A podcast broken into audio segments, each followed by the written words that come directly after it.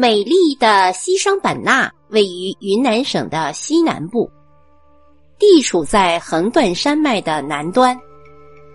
地势是北高南低，海拔多在一千米左右。山地河谷间镶嵌着许多大大小小的盆地，因其北面有高山做屏障，挡住了寒流。南面又受印度洋季风的影响，所以终年温暖湿润。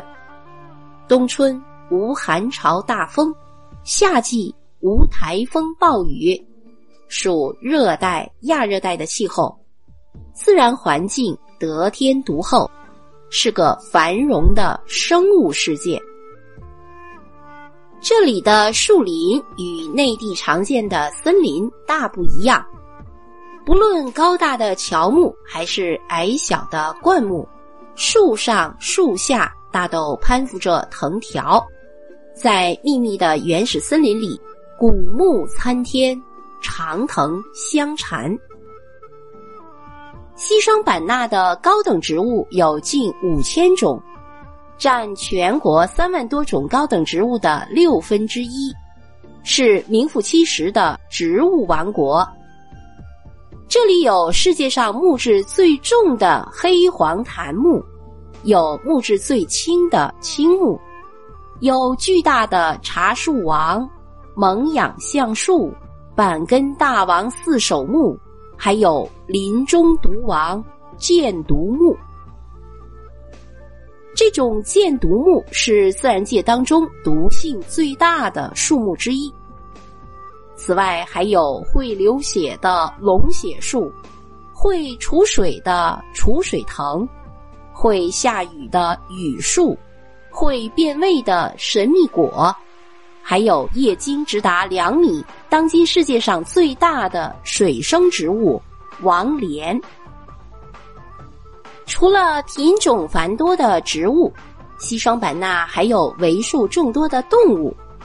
其中鸟类有近四百余种，鱼类一百多种，两栖动物三十二种，野兽六十二种，是中国有名的动物王国。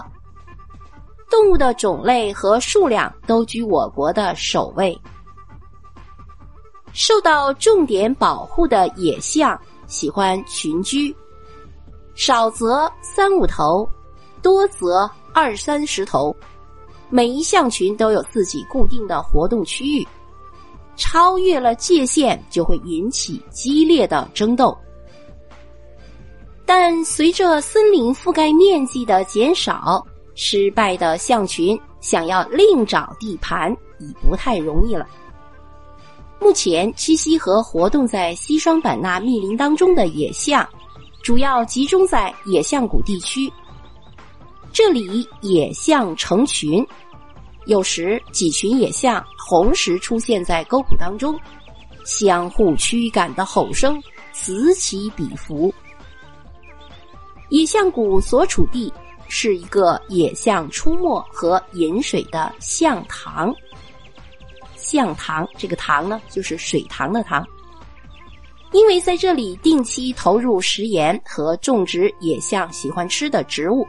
并且实施了保护的措施，于是出现在谷地当中的野象就越来越多，成为西双版纳的一道优美的自然风景线。象群的邻居是野牛群，它们是森林里的庞然大物，密林当中大概有七百余头野牛。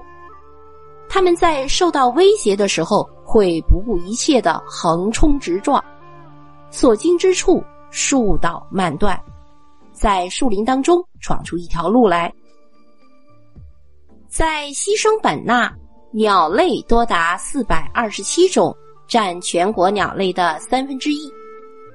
由于这里山多林多，植被类型多样，冬无严寒。非常适合鸟类生存和候鸟的越冬，因而吸引了众多的鸟族成员。其中，绿孔雀、犀鸟、白鹇、鹧鸪等都十分有名。西双版纳自然保护区按结构分为五个部分，分别是由勐腊、上涌、勐伦、勐养、勐稿五大片组成。西双版纳气候炎热、潮湿多雨，因而也形成了当地独特的民居风格。当地人住什么样的房子呢？对，就是竹楼。这种干栏式的竹楼具备了鲜明的民族风格和地理特点。傣族、哈尼族、基诺族和部分其他少数民族住的都是这样的民居。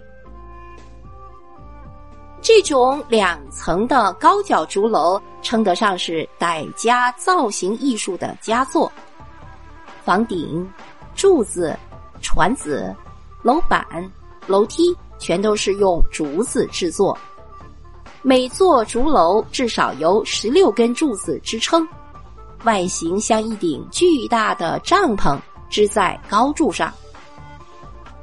美丽富饶的西双版纳，以其神奇茂密的热带雨林、婀娜多姿的傣家风情和深厚浓郁的佛教文化，轻而易举的将您征服。久久不能将它忘怀。好，各位朋友，美丽的西双版纳就为您介绍到这里，感谢您的收听。